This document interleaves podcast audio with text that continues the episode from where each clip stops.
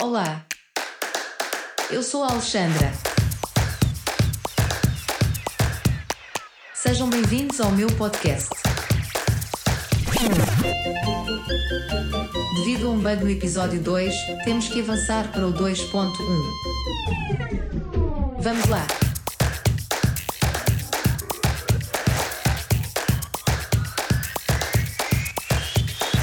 Obrigado, Alexandre, e bem-vindos. Uh, meu nome é Jorge e ao meu lado tenho o Luís e o Tiago. Uh, e este é o episódio número 2 do podcast Alexandre Apaga a Luz.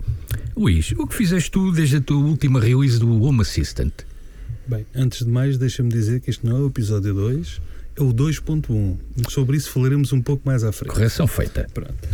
Também, segundo o alinhamento, era o Tiago que tinha de falar, mas o Tiago, depois, quando for falar sobre o que é que andam a fazer, logo percebem porque é que uh, a palavra veio para mim não veio para ele, como ele próprio diz, ainda está a arrancar. O que é que eu andei a fazer este mês? Tenho andado de volta do, do meu Home Assistant, uh, mais concretamente a parte do Node-RED. Perdi algum tempo a tentar uh, dar um bocadinho de organização ao meu Influx, não consegui. Continuo com um influxo gigante de 16 GB, ainda não arranjei forma de de alterar o nome a algumas entidades, então segui a sugestão do Tiago, que é, em vez de alterar os nomes, é juntar tudo no mesmo gráfico.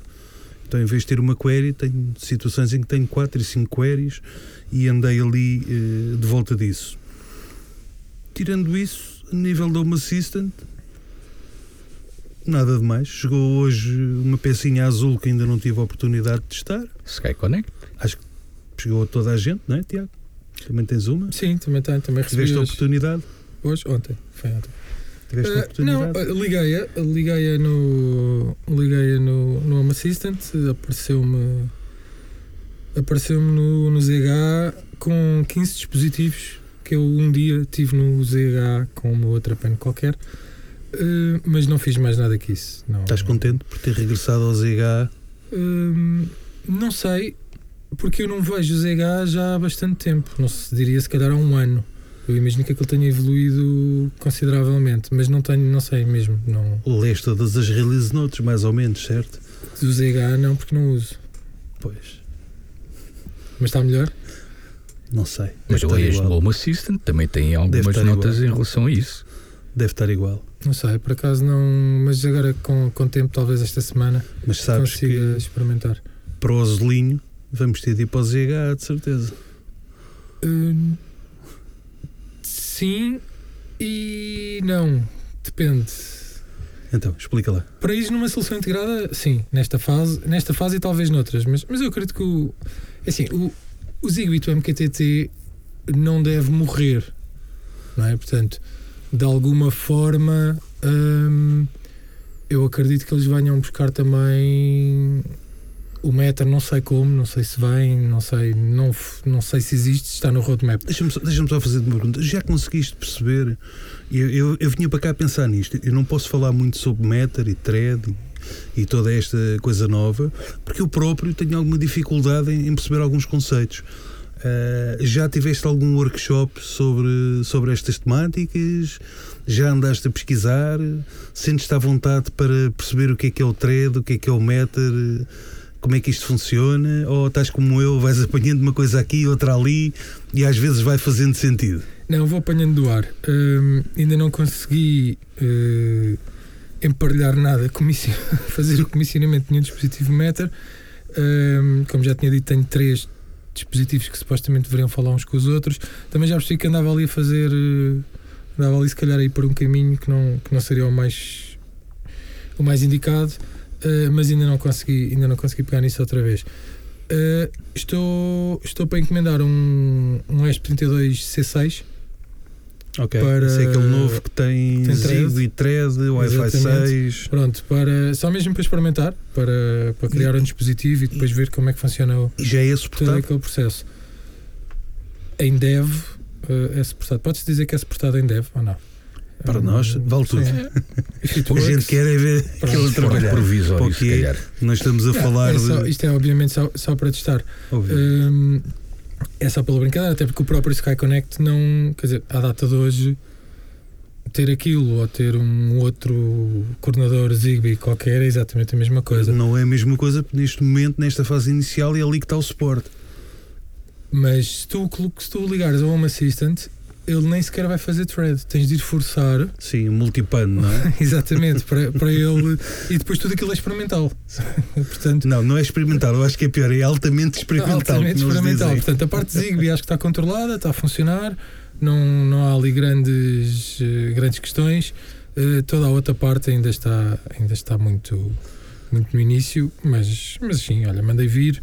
Assim vou, posso ir acompanhando se houver alguma novidade. Tendo também, se tiver o, o ESP com, com thread, já consigo eventualmente experimentar. Pronto, é mais pela, pela piada. Vamos ver se não vai parar uma daquelas caixas. Mas eu acredito. Estas caixas que um dia ainda vamos falar aqui quando não houver eu assunto, acredito certo? que não. Curiosamente, o próprio Frank falou de caixas, não sei se Sim. percebeste. Box, Eu box, ouvi, box, ouvi. box of shame. Exatamente. Portanto, isto é uma coisa muito. muito comum, pelos vistos. Não, ainda não comecei a etiquetar as minhas. Aliás, eu para etiquetar as minhas tinha primeiro de colocar os dispositivos dentro das caixas, que às vezes também é uma dificuldade, porque às vezes nós falamos de caixas, mas é no sentido metafórico. Lá em casa temos andam- três níveis. Andam espalhados. A bancada é aquilo que está Exato. quase a acontecer, a caixa que está mais perto, que é aquilo que poderá acontecer em breve, e a caixa de- das coisas que.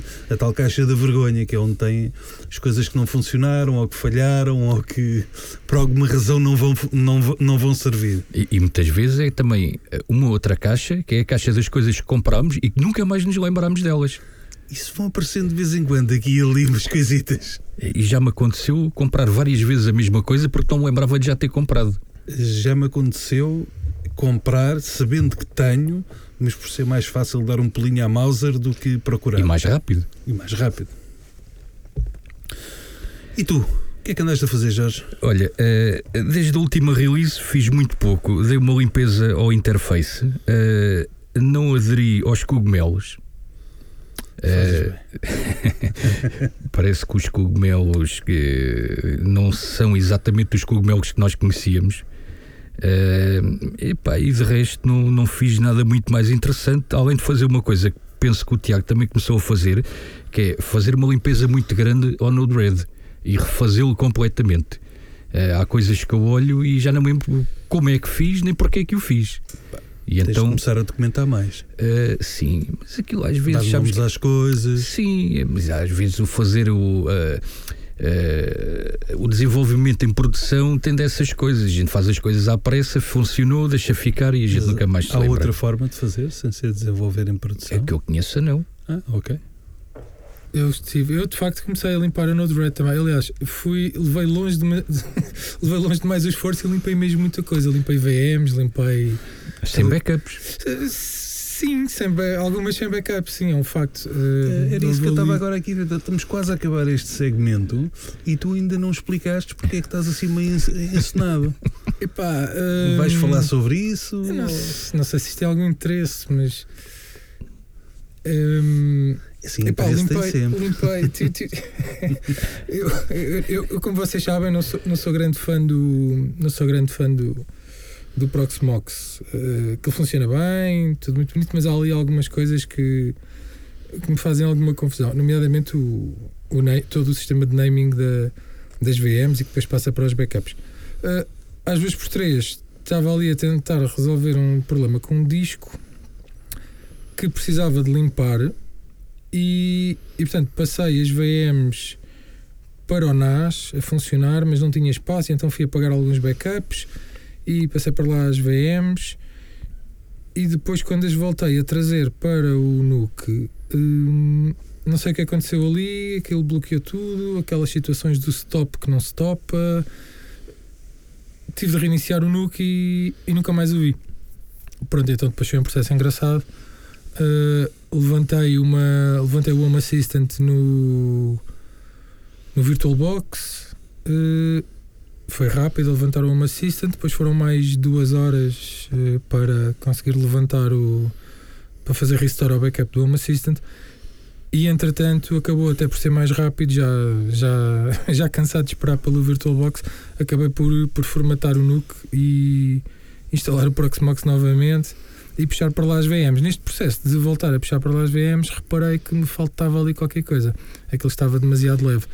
Hum, porque na- quando fui apagar eh, alguns backups que não interessavam para, para poder ter espaço, acho que apaguei alguns backups que afinal podiam interessar. Então, pronto, foi uma noite engraçada. Foi voltar a pôr uma assistente a trabalhar. Eh, Essa por acaso estava, estava tudo bem, mas tinha lá outras duas VMs que de facto tiveram de ser reconstruídas de raiz. Nada de muito grave, podia ter sido por acaso, mas não. Nada que não se conseguisse recuperar. E pronto, e por isso é que depois fiquei um bocado cansado, porque passei a noite nisso. Já está tudo recuperado. Ainda não está tudo, eh, mas porque o que ainda não está foi porque ainda não ainda não peguei, porque não é nada que seja demasiado complicado. No relatório de incidente, na última parte, qu- quais é que são? Não, Os não há- não, não há relatório de incidente. Ensinamentos. Olha, eu vou-te ser sincero.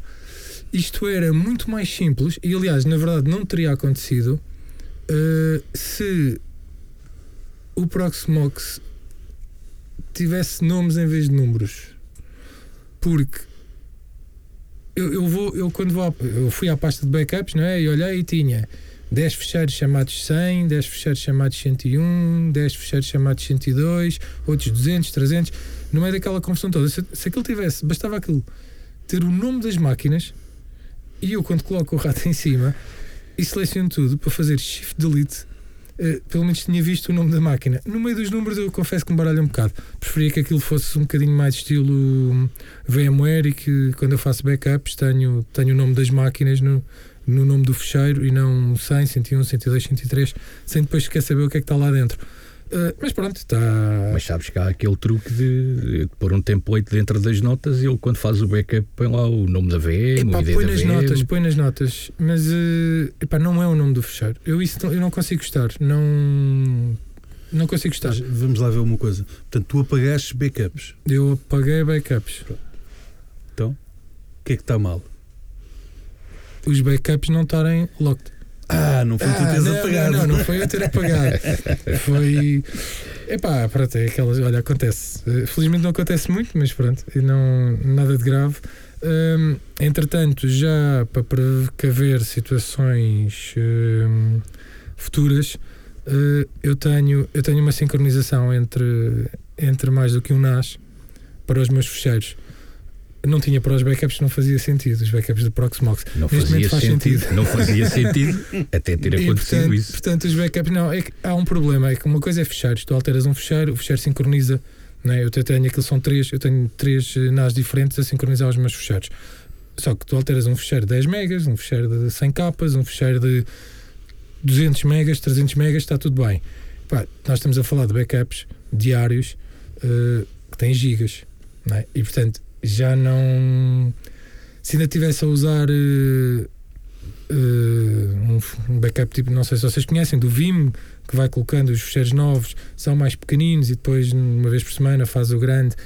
Agora ali, aquilo vai-me obrigar a estar isso, a copiar. Tu tens isso no Proxmox Backup- Backup Server. Pronto, nunca usei. possibilidade, mas Isso Não- o segundo faz, que até foste tu que disseste do género, pá, afasta-te disso, não, não te, é, vives é assim, é mais uma VM aproximes. tens de gerir, é mais eh, tens de ir para aquelas matrizes deles para perceber qual é o formato que faz o pino, faz a roda, E- mas e não é- faz as. E é uma VM que não pode estar na mesma máquina, certo? É assim, na teoria, eh, deveria ser eh, instalado em bare metal. Só que como a malta é tudo em home labs, o que acaba por fazer é meter aquilo, é uma VM que vai para dentro do Proxmox.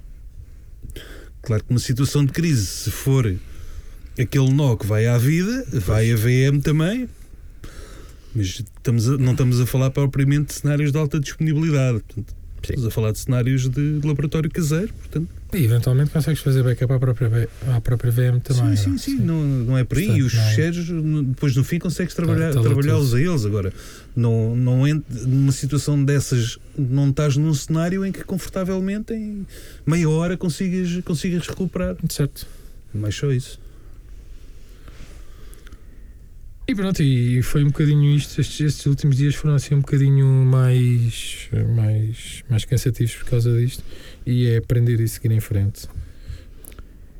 E o, o- da, da, da Release Party, o que é que vos chamou mais a atenção? Olha, houve, houve muita coisa eh, interessante e nem sequer vou aqui para o óbvio que seria a parte da voz, não é? Hum, uma coisa que eu gostei muito foi o- os grupos de, de sensores. Não sei se vocês tiveram a oportunidade Sim, de ver sim. isso. Hum, confesso que depois nas opções eu não consegui reproduzir, mas eu também.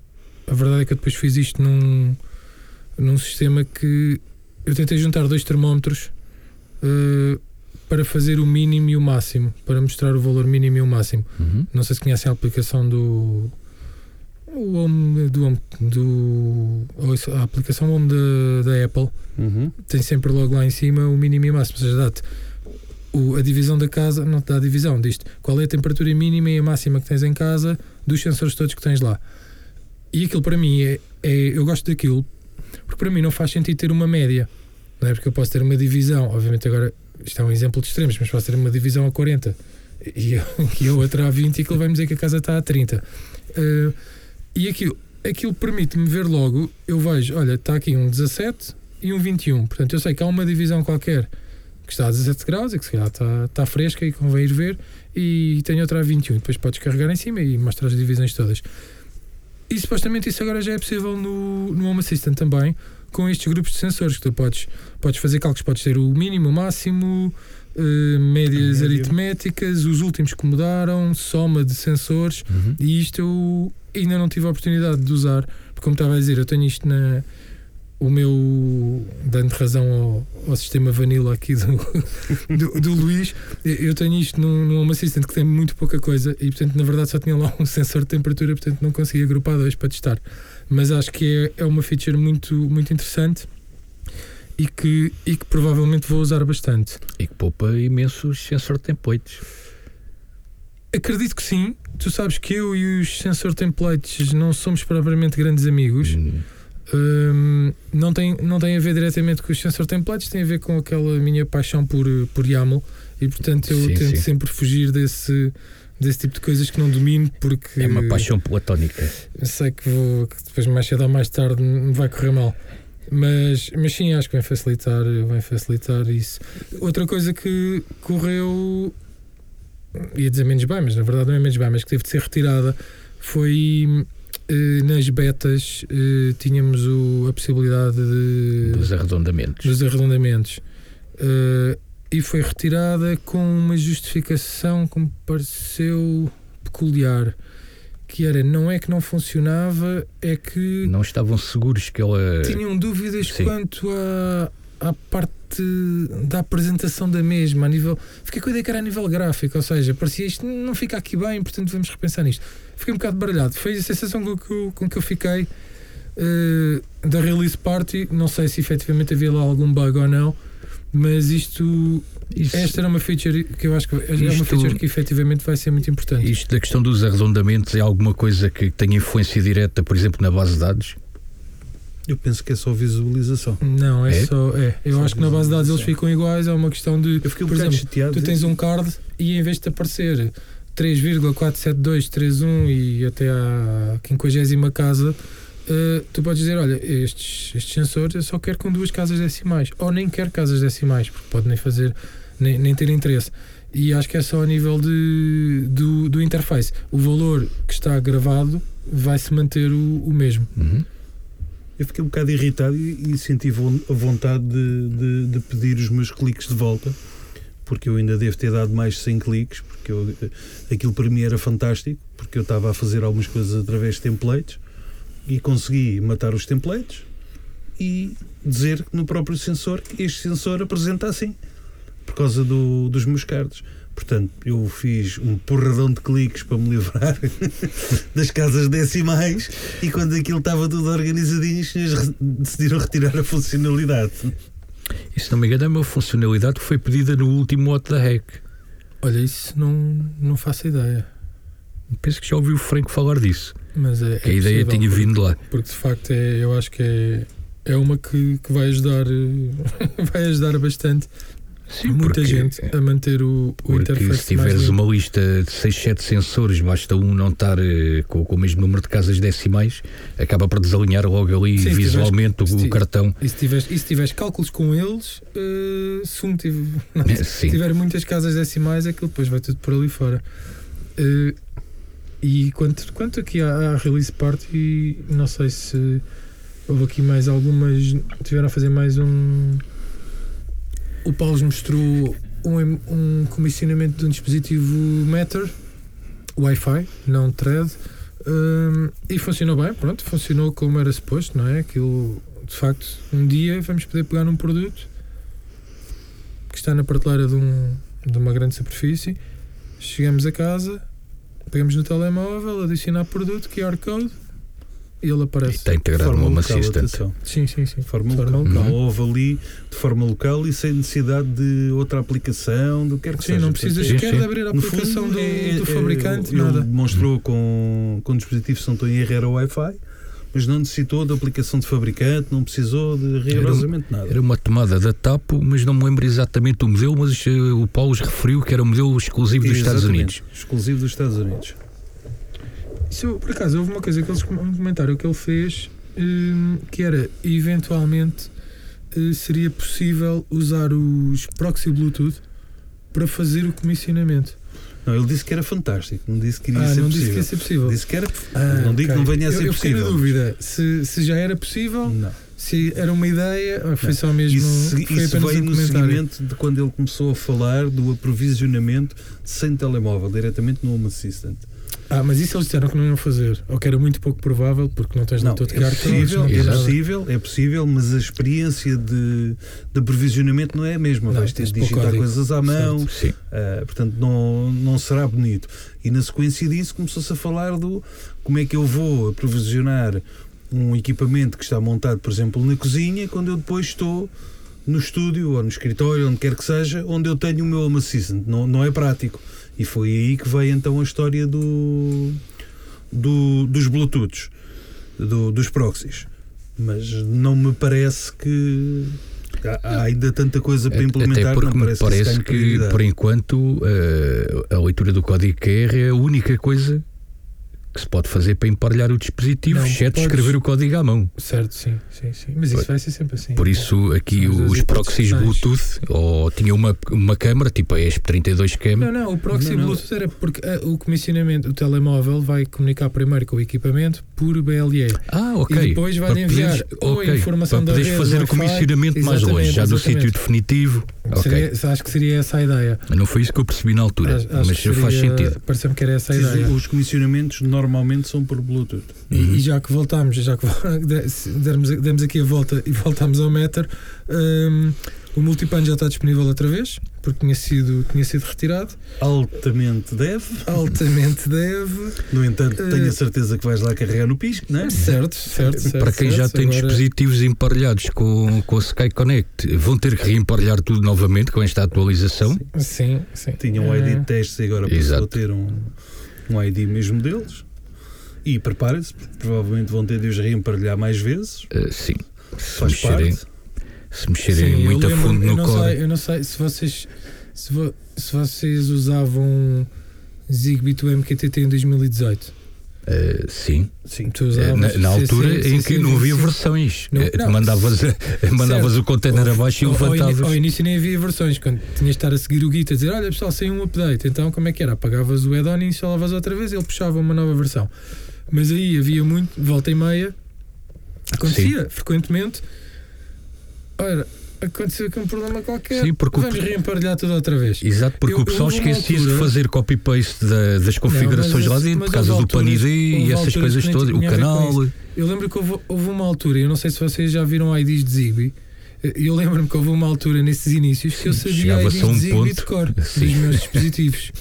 Não eram muitos, eram 5, 6 na altura, mas eu olhava para o, para o ID do Zigbee, que não sei quantos dígitos tem, 10, 13, 14, Penso não sei. 16, dois 16, conjuntos de 8. E eu, 16. eu já os reconhecia pelo. Eu cheguei a um ponto, eu tive imenso tempo sem usar friendly names porque desisti. Porque dessa fase colocava friendly name, a seguir, depois aquilo ia abaixo. Hoje em dia é muito fácil. Chegas lá, alterar o nome, Na altura era fecheiros, tinha Sim, agendado sim, tudo. sim, sim. E como eu andava sempre nisto, chegou a um ponto de desistir por e simplesmente por friendly names. Então, os meus dispositivos tinham sempre o, o ID de Zigbee, ponto final.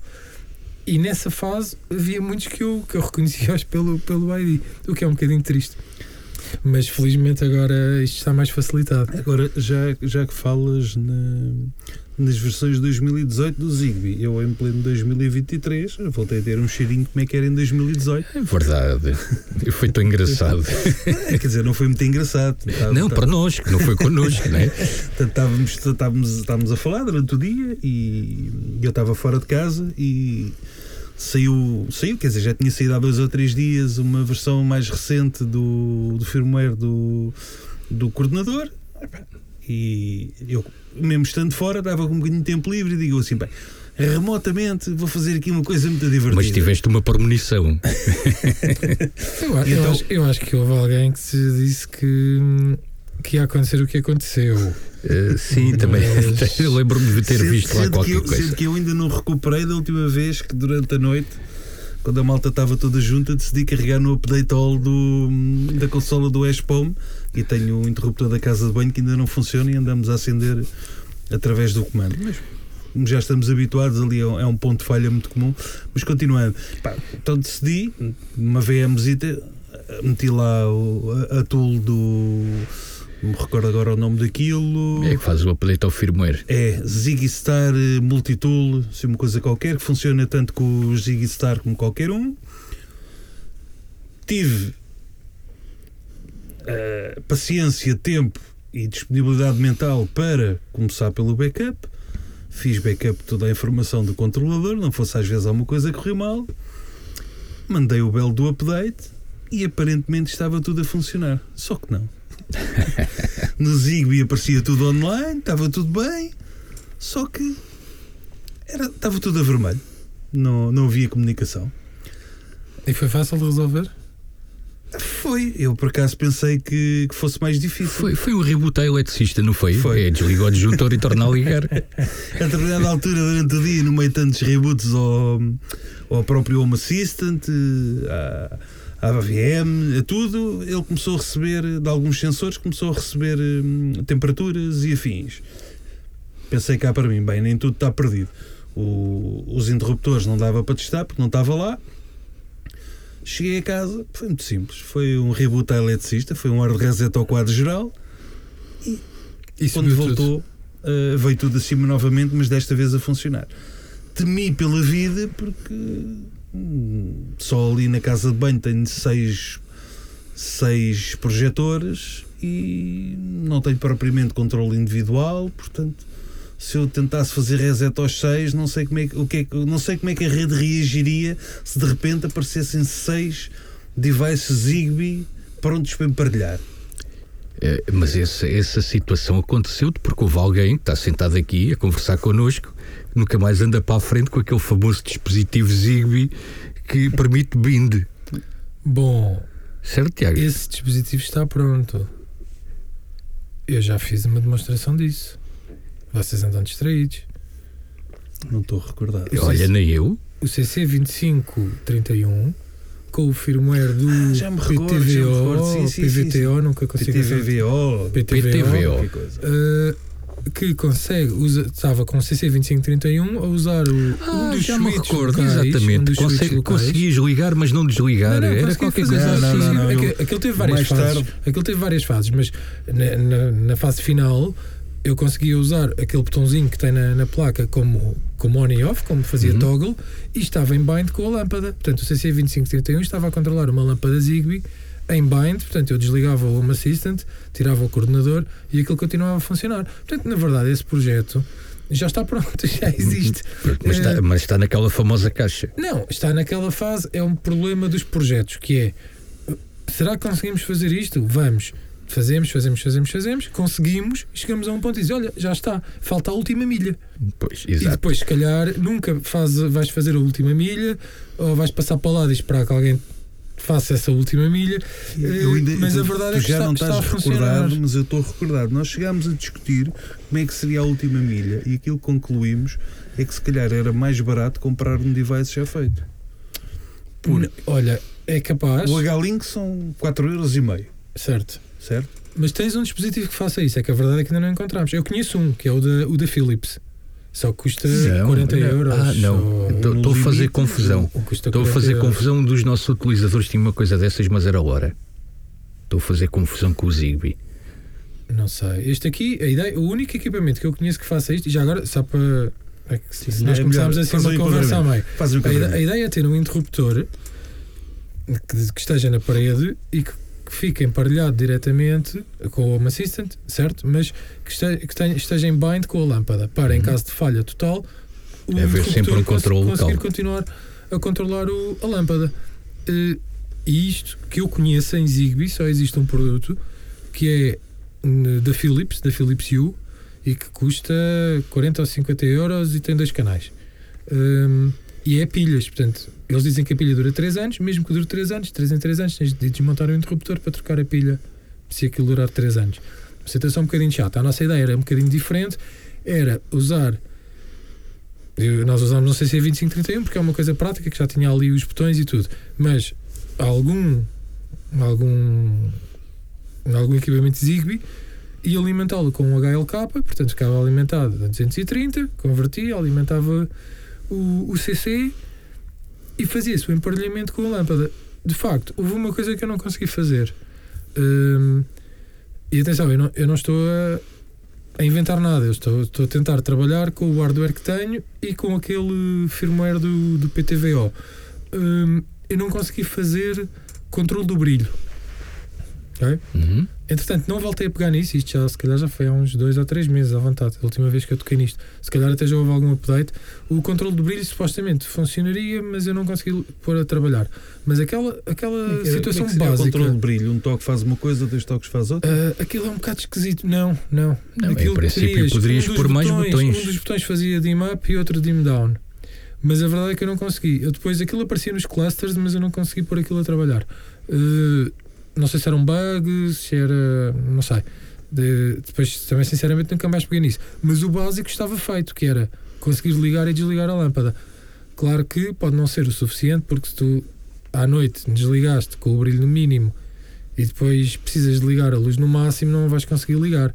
Ah, mas pelo menos ligas. Numa situação Sim, de O emergência, objetivo aqui seria numa para uma situação de emergência, já, Por já não é emergência terrível. entenda-se que o Home Assistant não está a funcionar e o parceiro de lá de casa não pode reclamar. Portanto, basicamente Certo. a emergência é isso. É isso não mesmo. haver re- reclamações quando o Home Assistant está em baixo. Uh, eu, por exemplo, tenho agora. Aliás, há aqui uma coisa que ainda não resolvi desde, desde, desde a hecatombe do, do meu, do meu Proxmox. Eu tinha estado. Eu, há bocado rimo porque o Jorge começou. No início estava a dizer que andou a limpar o, o Node-RED. E eu, na verdade, limpei também. Uh, comecei, mais. comecei a limpar. Não, é, é, é Fez um- o mesmo que fez aos backups das VMs. não tão grave, não tão grave, mas eh, eu por acaso no Home Assistant tenho aquilo mais ou menos controlado, porque mesmo que eu tivesse apagado o backup da, da VM, do, do Home Assistant, aliás, dava-me menos trabalho ter apagado o backup da VM do Home Assistant do que uma das outras que eu lá tinha. Ahm, porque eu tenho depois aquele backup também do, do Google, eh, um que manda para o Google Drive, um backup Sim, do, sim, sim, do Home Assistant eh, todas as noites. E portanto, aliás, foi com esse que eu depois recuperei também, ao mesmo tempo, eh, estive a recuperar o, o Home Assistant na, no, no VirtualBox. Agora que passamos, desculpa, agora que passamos eh, aqui a conversa um pouco pelo Node-RED, quando, não sei se vocês conhecem, mas quando nós nos enganamos e apagamos alguma coisa no, no Node-RED, mesmo que faças refresh à janela, consegues sempre recuperar tudo. O que nem sempre. Se não fizeres deploy.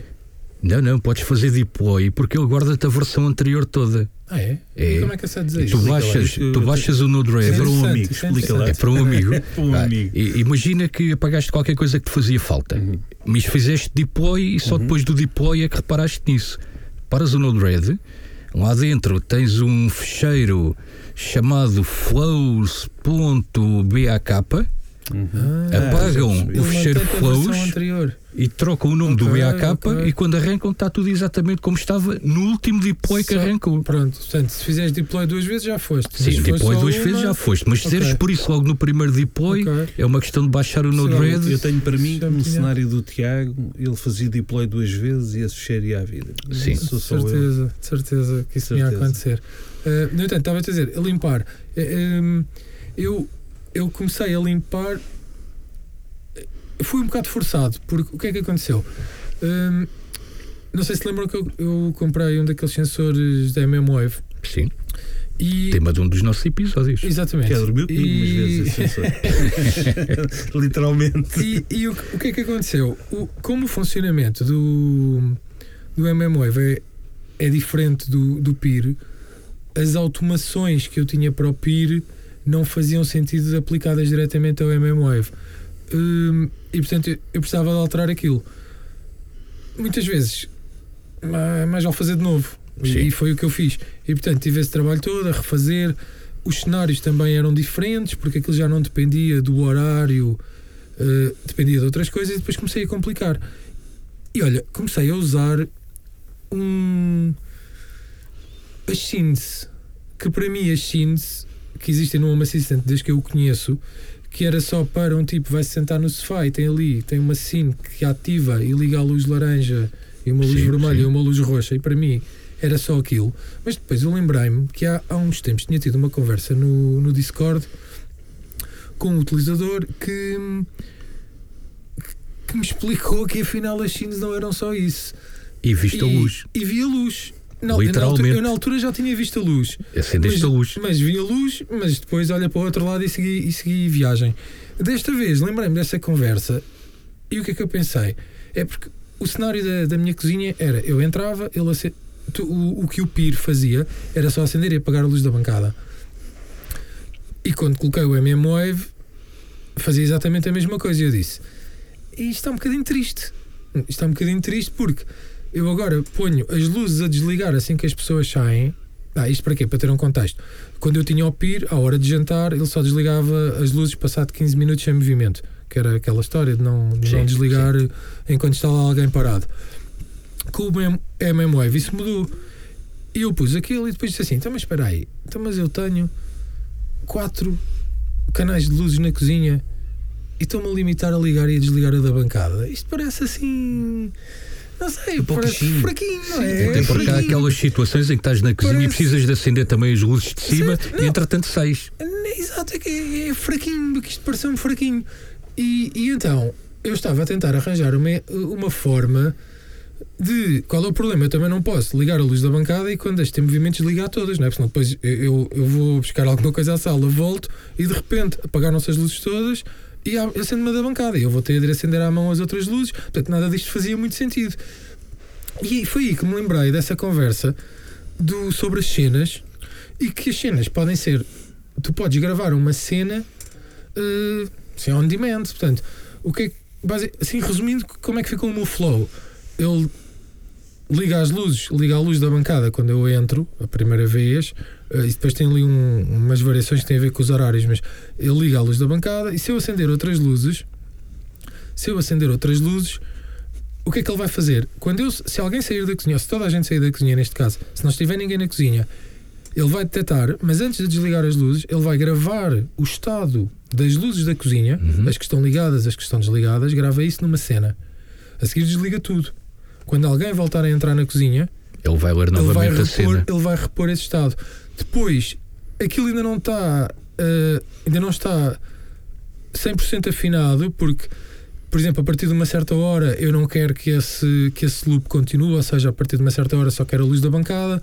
A primeira vez que alguém entra na cozinha não tem necessariamente de se ligar tudo o que estava na última cena. Hum, e como o MM-Wave tem um bom sensor de luminosidade, bom, quer dizer, não sei se, se é accurate, mas pelo menos varia, eu consegui perceber eh, Uhum. os valores em que ele variava e que me interessavam. Hum, consigo pôr a- a luminosidade também em cima disso. E isto já estava assim num ponto em que eu dizia: Olha, isto está quase a funcionar. Falta aqui só um jeitinho. Mas isto foi antes de eu ter arrebentado com, com a VM do Home Assistant e, portanto, quando fui repor o backup, o backup, isto tinha sido tudo feito no dia em que eu mandei a máquina abaixo. Pois, Portanto, pois. tudo isto, por isso é que eu estava a dizer que também foi limpo. Portanto, eu primeiro limpei no sentido de melhorar as automações e a seguir limpei mesmo porque voltei, não tinha o flows.backup.json e portanto voltei Vamos mesmo atrás. honestos. Vais fazer novamente e é melhor. Sim, talvez, talvez. Olha, uma coisa que eu descobri que naquele não estava e neste momento sei que vou ter de fazer é eu não sei se vou tirar o PIR da cozinha. Porque o MM Wave é muito bom, mas é ligeiramente mais lento Exato. a dar o on do que o PIR.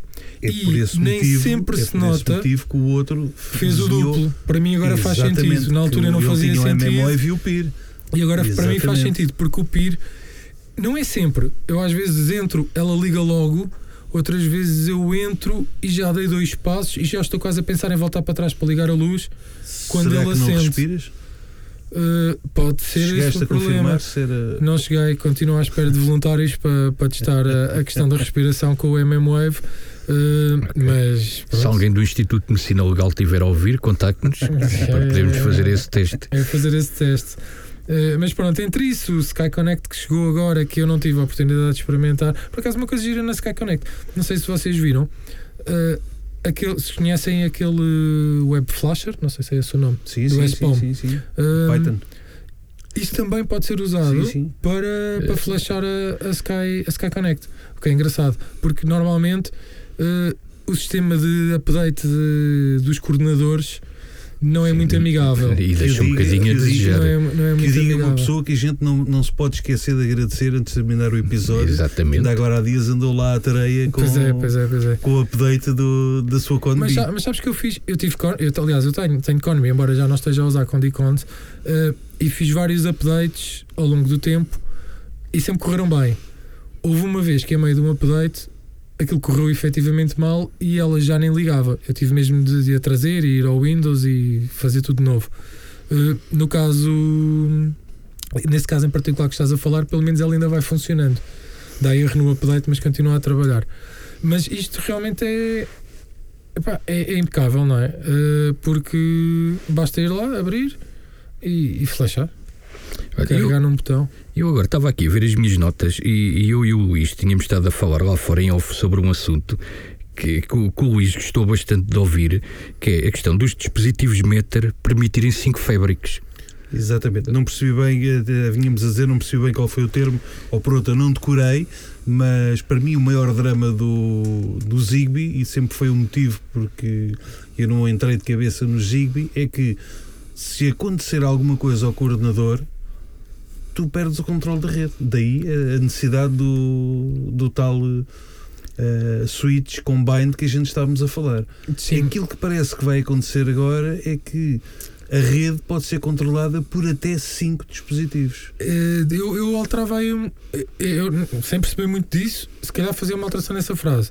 Não é a rede vai ser Sim, controlada por os cinco dispositivos, dispositivos. é, Os razão, dispositivos tens podem razão, ser exatamente, controlados. exatamente. Até 5. Podem estar ligados, aliás, a podem cinco estar ligados a controladores. cinco fabrics, não é? E Porque- aquilo que estávamos lá a falar fora até era a questão de tê-los emparelhados com o coordenador no Home Assistant, Certo, mas, mas, tê-los também, por exemplo, com a Alexa, pronto, com o Google mas, Home mas que e ter queria, ali uma rede backup era, era aí que eu em queria que tudo chegar. estava disponível. Era aí que eu queria chegar. O tudo disponível é, é certo e eu percebo o que estás a dizer.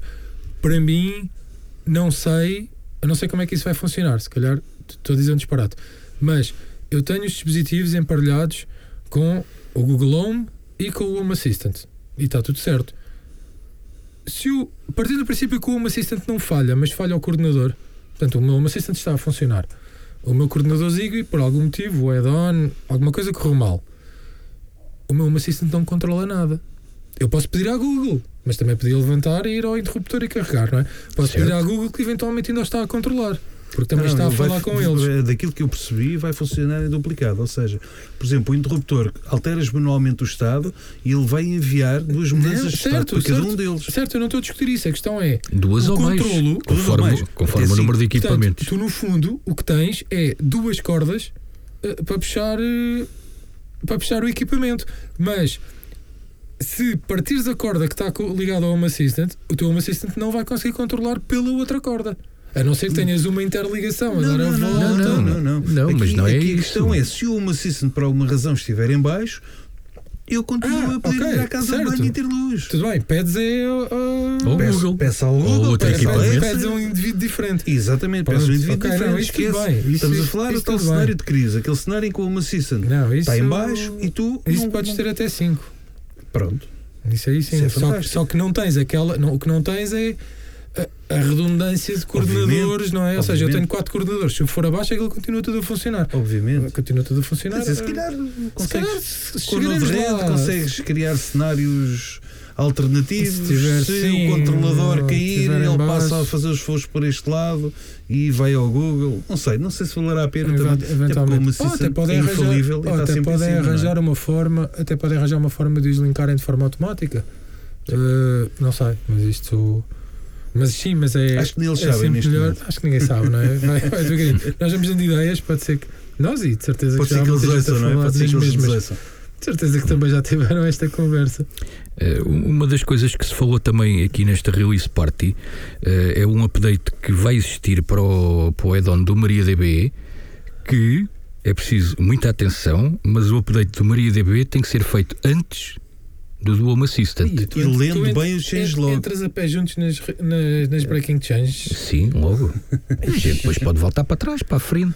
Temos E essa lendo bem, flexibilidade. lendo bem o- os sim. breaking change, porque quais são as versões? Eh, eu, eu exato. diria, eu diria que isto, isto é particularmente preocupante para quem tem o MariaDB fora do, do Home Assistant. Quem Sim. tiver com o add-on, basta que faça Sim. o update primeiro e vai dormir descansado.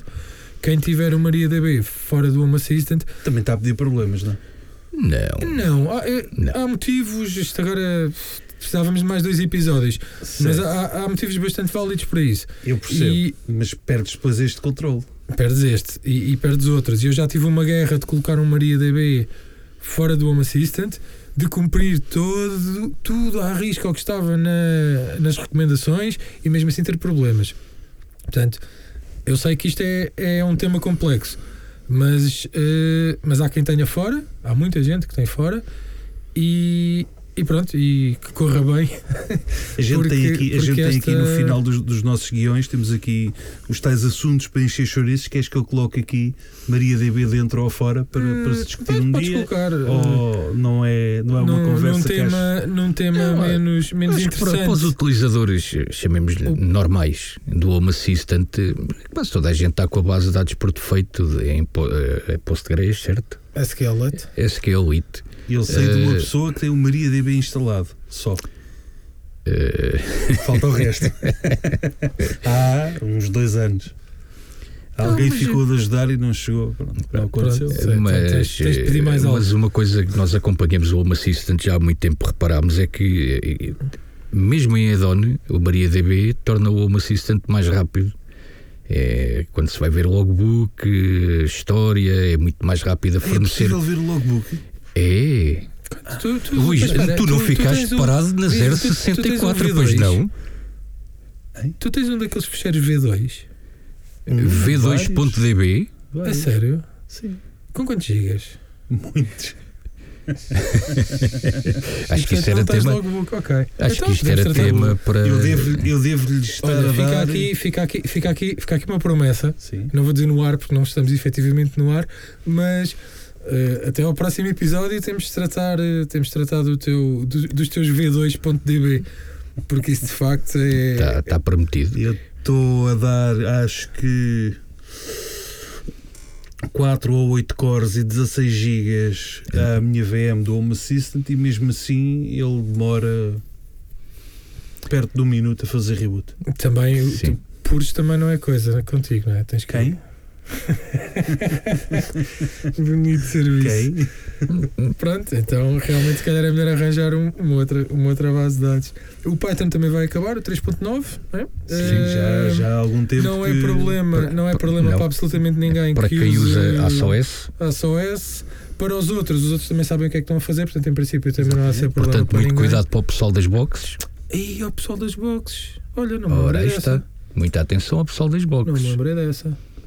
E já alguém falou nisso? Não, ainda não, mas também a atualização saiu há muito pouco tempo. Sim, mas é se que calhar Mas se é- calhar vai ser o tema para o fim de semana. A partir do momento em que o Se pessoal calhar o começar fim a de semana vai no... ser tudo inundado a- a com votos que deixam de funcionar. Ui, isso convinha darem um warning, se calhar. A... Não, Bem, Sabemos como é que eles ficam à espera. Outra coisa interessante, o, não sei se lembram daquele. Se lembram, se viram aqueles gráficos que agora são. Dinâmicos, são em tempo real. São em Streams. tempo real. São Streams, streams. Exato. na verdade, essa, É é, essa que é a a palavra certa. É que são streams. Porque eh, o gráfico não está a ir ler a informação à base de dados. A base de dados está, está a ser. o- A informação está a ser enviada para o gráfico. Isto permitiu outra, outra alteração que foi o recorder. Neste momento só grava de 5 em 5 segundos para reduzir o I.O. porque já não Uhum. precisa de estar sempre a gravar porque os gráficos já não precisam de estar sempre a ler ou seja, para além daquele gráfico animado engraçado que nós, nós conseguimos ver, mas também, verdade seja dita, que sensor é que altera rápido o suficiente para nós conseguirmos estar a vê-lo em tempo real, não sei. Neste caso, o, o, O era do- o Paulo, o do- se não estou em erro, o do Paulo que ele meteu para um segundo. Pronto, ele meteu para um segundo, não, acho que foi o Franco. Foi o não Franco, sei. foi o Franco. Mas eu foi- ouvi, ma- ouvi mais do que vi. Mas ele disse que foi mesmo, É, foi mesmo só para É- experimentar. Era o da máquina de café. Ele disse que foi só para Ok, experimentar. Ahm, mas, mas está engraçado, está engraçado, porque às vezes, às vezes são estas pequenas diferenças que nós nem nos apercebemos e que eles trabalham muito nisto. e que Isto é otimização. isto é Isto é otimização. otimização. Isto é otimização. Nós, Hum. nós, Um SD card de um Raspberry, em vez de avariar ao fim de um mês, teoricamente vai passar a durar 5. é, é, Cinco quê? Há cinco 5 meses. menos escrita, Não, Ah, sejas, ok. não sejas portanto, assim. em vez de um mês vai durar 5. Não sejas Epá, assim. atenção, eu estou a Quanto, falar. quanto tempo é que tiveste o, o, Oh, o Home Assistant em SD? Ó, Tiago, eu tive o Home Mesmo que toda a Assistant. gente, até o cartão ficar corrompido. Sim, mas depois puseste oh, outro oh, cartão e não, continuaste não, assim a não, trocar Luís, nunca tive, nunca tive um cartão corrompido. Do início? Sim. Bem, no início então, aquilo escrevia para ali que nunca mais acabava. Sim, e depois até vi uma coisa que nós costumávamos Eu- falar eu muito, é que é preciso filtrar. todas as semanas. Não trocava nada, homem. Por isso é que eles nunca queimavam. Eh, não. Eh, eu, eu acho que o segredo, entre aspas, para, para comigo nunca nenhum ter queimado, foi que eu, eu desde o início sempre tive o recorder filtrado. Ok. Eu não gravava todos os, eh, os dispositivos, todas as entidades, eu não gravava, eu filtrava. Tinha um filtro que não grava nada, grava só estes que eu quero. E normalmente era aqueles mais importantes. Pois, lá, talvez por isso- gravados, portanto, não, Tal- talvez por isso os cartões tenham. Os, os cartões não, foi só um cartão, era um SanDisk. Eh, durou bastante, durou praticamente dois anos. E há pessoas que também têm relatos muito parecidos. Eh, Ao contrário de outras, têm relatos de horror. sim, há pessoas que quase todas as semanas põem um cartão. A questão não é, não é se, é quando. Até porque no Raspberry, é, normalmente Bom, o que se aconselha logo é passar e- e por um atenção, SSD. Também, é assim, E também há cartões coisa. e cartões, não é? Certo. Sim, sim. E agora Não até já to- existem cartões mesmo iguais. próprios para, para tanto volume de escrita, mesmo próprios para, para este tipo de dispositivos. E atenção que o problema não é, não é exclusivo do, do Home Assistant. O problema Sim, sim, tem a ver sim. com os cartões não terem capacidade para serem lidos e escritos tantas vezes, tantos ciclos, e isso tanto pode acontecer com o Home Assistant como com qualquer outra coisa que tu coloques no PI que seja intensivo. Se meteres lá, por exemplo, o Opel WRT, que eu penso que é compatível, e meteres lá uma VP, uma, uma, uma firewall e, e começares a logar todo o tráfego, se Sim, calhar ao fim de dois meses tam- aquele cartão vai à vida. Não vai durar Sim, muito. sim. Por falar em OpenWRT, eh, houve aí umas alterações no, no ESP Home, não foi? Houve Da API, eh, qualquer coisa Está mais da encostadinho ao Home Assistant agora, estão quase a fazer conchinha. Ainda mais. Ok. Já- Ainda mais. Andavam de dada, agora já fazem conchinha. Estão em conchinha, portanto, ao nível da, da, daquela questão da- das API keys, que era sempre um. Eu, eu- Que eu, eu ainda tenho. é. Pois, eu também ainda tenho, mas da última vez a experiência não foi nada agradável porque ele definiu-me uma API key dentro do device, mas não me gravou a API key. Portanto, houve ali alguma coisa durante todo o procedimento em que o que aconteceu Aque- foi aquele que... update da outra vez que te correu mal? Ou não tem nada a ver com isso? Não, não, não tem nada a ver. É antes disto, antes disto. Não, não é motivo, não é motivo para, para chacota. Aqui a culpa não foi minha. Portanto, foi mesmo na, na criação e aprovisionamento de um dispositivo O Tiago tenta. que a, a meio do procedimento quase automático, o que aconteceu foi que eu não fiquei com a API aqui, mas o dispositivo ficou. E eu depois tive de me levantar e tirar falava. o dispositivo porque eu não conseguia fazer nada com ele porque não tinha a API aqui. Agora, parece que passa a ser mesmo tudo completamente transparente e já não há necessidade sequer do utilizador lidar com a API aqui. Além disso, os updates da Despom passam a aparecer nos updates do. Portanto, nas settings, se não estou em erro, quando a gente lá vai que aparecem os Sim. updates Onde pendentes. aparecem os updates todos. Exatamente, eh, passam a aparecer também Portanto, tu agora vais começar a ter lá tipo 40 updates. Eu não. Não, eu assim, eu, eu tenho um, um problema grave que é eu não consigo. Eh, eu- se o computador diz que tem um update, o computador, o que quer que seja, eu sinto que ele está a chorar. Eu sinto que ele precisa de- Então, de qualquer vais- coisa. Vais resolver Está com fome. É logo, instantaneamente. Não esperas pela ponto 4? Não. Pronto. Às vezes, Só às não estou nos devs porque eh, acho que é abusar. Porque eu não, ao contrário de vocês, eu não tenho um dispositivo para testar devs. Eu, para mim, é, só tenho um Home Assistant e é naquele. Agora vou ter de ter um segundo por causa do Sky Connect, porque quero Mas mesmo. Porquê é que precisas de um segundo? Porque vou fazer coisas que eu sei que vou ter de estar em devs, vou. Vou ter de ligar uma coisa para o USB, que é contra os meus princípios também. Portanto, prefiro ah, fazer isto num ambiente à parte. Ok. Também, sim, também só para testar um ou dois equipamentos. Que ainda não os tenho, ainda vou ter de os criar ou comprar. Ah, Já existe algum dispositivo disponível em Portugal com thread? isso. Em Portugal, não sei. Ainda só ouvi falar de umas canetas, umas canetas, que de umas tomadas eh, da Eve. Eve? É, acho que é Sim, foi, Eve. foi, foi falado na. São aquelas, na pronto, que são umas que já também o. Já não sei quem é que tinha isso também da outra vez.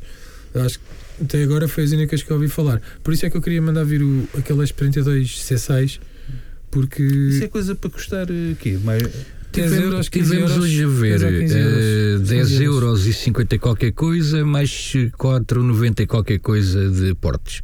Portanto, em números redondos, 16 euros. Uh, bem, é que havia, havia um outro, mas eu não tenho a certeza. Havia um tal de C3. É que os ESPs, há tantos ESPs que me tipo, meti perto do controle daquilo. O C3 também já tinha thread ou não?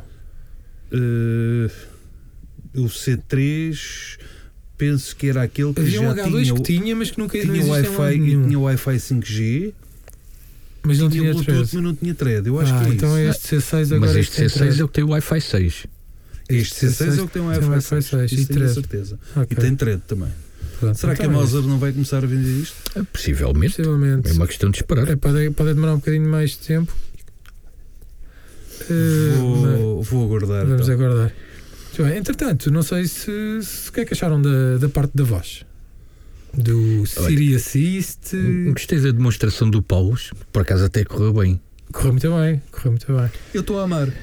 Ah, eu mando-lhe apagar as luzes, ele não faz nada. Pergunto-lhe qual é a temperatura, ele dá-me temperaturas do Alasca. Portanto, para já, para mim está Está ótimo. Tá, tudo certo. Está tudo certo. Mas olha, sucesso Eu, retumbante. eu tenho, eu, tenho, eu, tenho, eu tenho uma situação. Ainda não experimentei agora de na final release, como vocês lhe chamam. Para mim é, é ponto zero. Não, portanto, ainda não cheguei a ponto 4. Eh, mas durante as beta, o que, eu, o que eu notei é se eu quisesse, eu, tinha de especificar, ou seja, eu consigo apagar uma luz se especificar a divisão. Se não especificasse a divisão, por exemplo, apaga a luz do escritório ou apaga a luz do teto do escritório.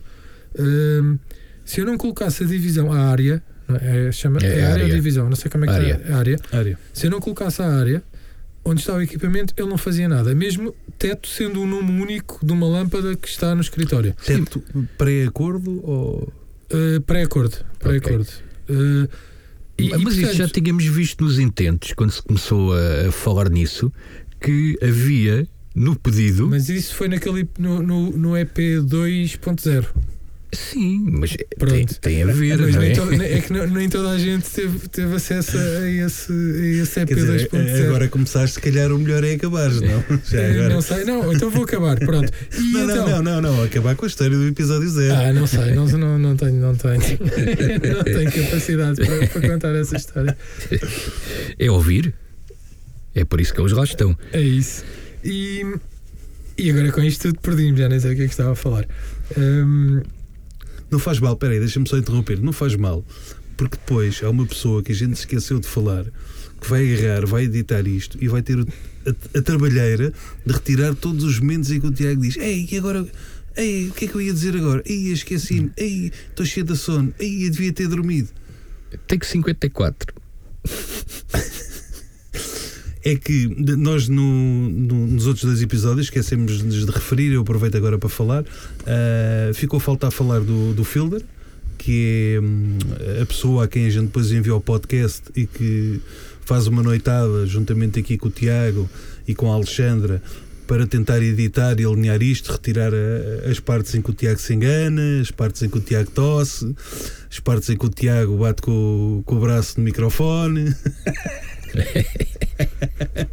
Pronto, um forte agradecimento ao Fielder, eh, sem ele nada disto ser- seria possível, e também ao Rodrigo Vargas, que esteve cá quando foi da gravação do episódio zero, veio cá na sua lambreta a apanhar frio, só para nos tirar umas fotografias para que a gente possa compor as redes e o site. Portanto, um forte abraço aos dois, tinham ficado esquecidos. E agora vamos para mais um momento de corte em que eu passo a palavra ao Tiago e ele não sabe o que é que ia dizer. Tiago, Não, mas Não, eu tá- posso tirar isso. É é só nos do Tiago, porque eh, houve uma coisa que eu achei bastante interessante. eh, que eh, que é relativo ao Home ao Assistant Yellow, que passou para o open source. eu Por- reparei também. Portanto, no site temos à disposição todos os ficheiros necessários para, para sermos nós a mandar fazer as PCBs. Exatamente, que, para- que eles até Que disseram. ficar mais caro. Quem quiser, mande fazer, que é naquela do a gente sabe quanto é que isto custa, portanto, Portanto, agora tentem.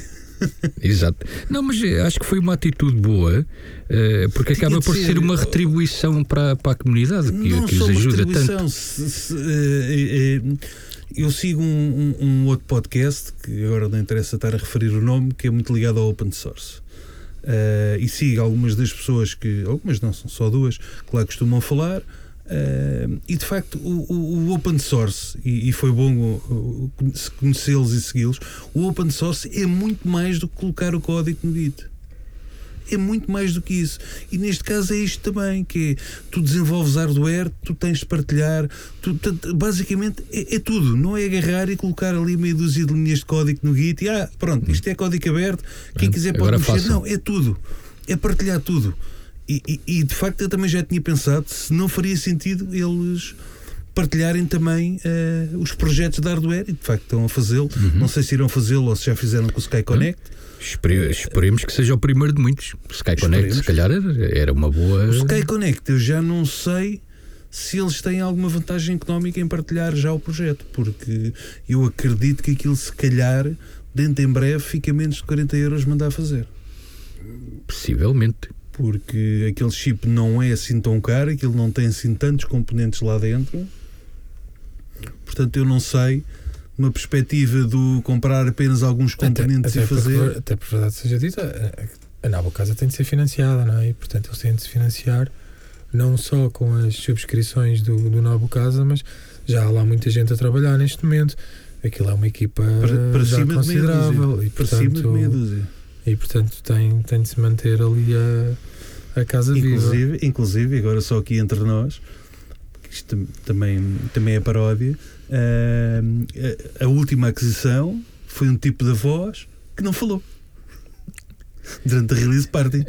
Ah, falou muito falou, pouco. Falou. Foi o Mike, não era? Mike, Foi o Mike. Não, o Mike falou pouco. Não, o Mike teve, teve, um, teve um Teve um problema no início- início. Um pequeno É, contratempo, foi é um contratempo não é? no Um início. momento, um momento Microsoft. Eh, pronto, exato, exatamente. Portanto, aquilo, houve ali um problema. Se- curiosamente, aquela, aquilo que ele ia mostrar e que não conseguiu, eh, podem ver no episódio da semana passada, ou há duas semanas, do Voice Chapter 1, porque ele fez essa demonstração, que era uma, foi uma live que ele fez só com o Paulo e ele mostrou aquilo. Uh, na verdade, aquilo não foi não funcionar. Segundo o que ele explicou, ele tinha estado a fazer testes de carga com mil entidades e depois apagou-as todas e esqueceu-se de reconfigurar aquilo só para as poucas que queria usar na, na, na apresentação. E pronto, e depois como é live, aquilo seguiu e já não, já não voltou lá. Mas, mas se quiserem, se virem o, o Voice Chapter 1, tá, tem lá tudo, até tem o, o Paulo a fazer muita demonstração da, do Assist eh, em cima da Siri, que também fez agora no. também repetiu agora na, na release party. Viram aquele sensor MM-Wave MM-Wave eh, da HLK, da iLink? Não vi, já tinha ouvido falar, mas aquilo é, é um é um sensor eh, MM-Wave Bluetooth. Portanto, tu só tens de os alimentar em teoria, ou seja, o cenário, o cenário era este. Dás-lhe 5 volts, coloca, espalhas aqui vários pela casa e nos teus BLE proxies são detectados, tu sabes onde é que eles estão e portanto tens sensores de MM-Wave que custam 3, euro, 3 dólares e meio no AliExpress Deixa-me só espalhados pela casa. questão. Tu estás neste podcast a promover um produto Bluetooth, é isso? Tu, Tiago? Sim, não tenho nada Ok. contra, contra Não, é, Bluetooth. é que já não me recordo se foi no, episódio 1, se foi no 0. Não, Tu disseste que tinhas algumas coisas contra o Bluetooth. Não, não, não disse que tinha contra Não? o Bluetooth. Foi disse em que off. Pura e simplesmente não usava, porque não, nunca tinha tido necessidade. Uh, foi, foi por aí. Não, No entanto, estás não, a pensar em não. comprar uma dúzia de. Não, não estou. Estou a pensar em convencer alguém que use gateways, que que use os proxies Bluetooth, compra aqui meia dúzia Alguém de sensores 4 ou destes. 5, não é? Exatamente, compra meia dúzia de sensores destes que custam 3 dólares e meio. Uh, até, posso, até posso dar já a referência que é o HLK-LD 2410. Dá, mais, dá mais logo Só tens de o meu carrinho. alimentar a 5 prometo- voltas. Comprar só isso, não, não comprar o carrinho todo. Pronto. Tem e cuidado que isso Não, por vezes agora- quando agora é durante de uma live há coisas que acontecem aos Isto- carrinhos. Isto era, eu não sei qual era o tamanho disto, mas isto é uma coisa. Não, isto é uma coisa pequena. microscópica. Isto é uma placa podes pôr- retangular e deve ter o tamanho de uma moeda Epá, de 20 Tu- cêntimos, se calhar no máximo pôr isto em 50. qualquer sítio da casa, se já não tens. Se a frequência deste é a mesma do outro que tu tens? Uh, não sei, não sei se é 5.8, se é. não Não, sei. bem como não é que sei, mas funciona. Se funcionar, está tudo certo. Aliás, Em o- termos de saúde, isto a gente pode andar aqui a levar com estas ondas, há problema? E não há pá, quem mora ao pé do aeroporto não tem quatro braços e cinco eu pernas. Não, eu não moro ao pé do aeroporto nem em nenhuma central, portanto não sei. gostava de me refugiar. Daqui a 20 anos, se ainda houver podcast, podemos fazer um episódio sobre isso e ver se, se notamos algum, algum impacto. Nessa altura em vídeo e mostramos as análises, as radiografias, para Epá, provar que estamos bem de saúde. Daqui a 20 anos, não sei se é boa ideia fazer em vídeo, vou ser muito Olha, sincero. mas por acaso era uma coisa muito gira para colocar aqui no, nos no, no, na- no final do guião, para quando nos faltar, eh, faltar o assunto, que é como é que isto vai estar daqui a 20 anos. Olha, eu não sei, mas já agora só aqui um, um à parte. Eu não sei se foi no, no episódio 1 ou no episódio 2.0 que tu falaste de, do sensor MM-Wave, particularmente daquele que eu comprei, a apanhar, eh, Para detectar trás. para trás. Olha, o meu não detecta. Sério, ele está encostado à parede Pois, mas lá está, era tal história. O meu não está encostado à Pronto. parede e podia ser por com isso. ele encostado à parede, eu não tenho não tenho problema nenhum e ele não me detecta nada, nada para trás. Portanto, aí não. E Isso do apanhar para trás e para a frente fez-me lembrar de uma coisa que aconteceu na, na live. Eh, que foi o Pascal ter falado que tinha um proxy BLE que apanhava a escova de dentes do vizinho e que sabia sempre que o vizinho quando estava a lavar os dentes. E até eu podia avisar quando estava sem bateria, não é? Foi uma cena assim. Yeah. Isso foi engraçado. Isso é, e pronto, realmente andam aí muitos sinais a passear pelo, pelo ar, não é? Que não, quem, não tem, há- quem tiver não um e que vá lá ver, eh, eles têm lá uma área dedicada às redes próximas, que são páginas e páginas de. Sim. Muitas Terrenos. mesmo. Mais alguma coisa? Não. Nada a assinalar. Nada. Podemos fechar. Ei, Siri Alexandra, apaga a luz. Siri. Desta vez apago as luzes, mas não gostei muito desta caixa de som. Vejam lá se não temos de repetir o próximo episódio também. Luzes apagadas. Guiem com cuidado que já se faz tarde.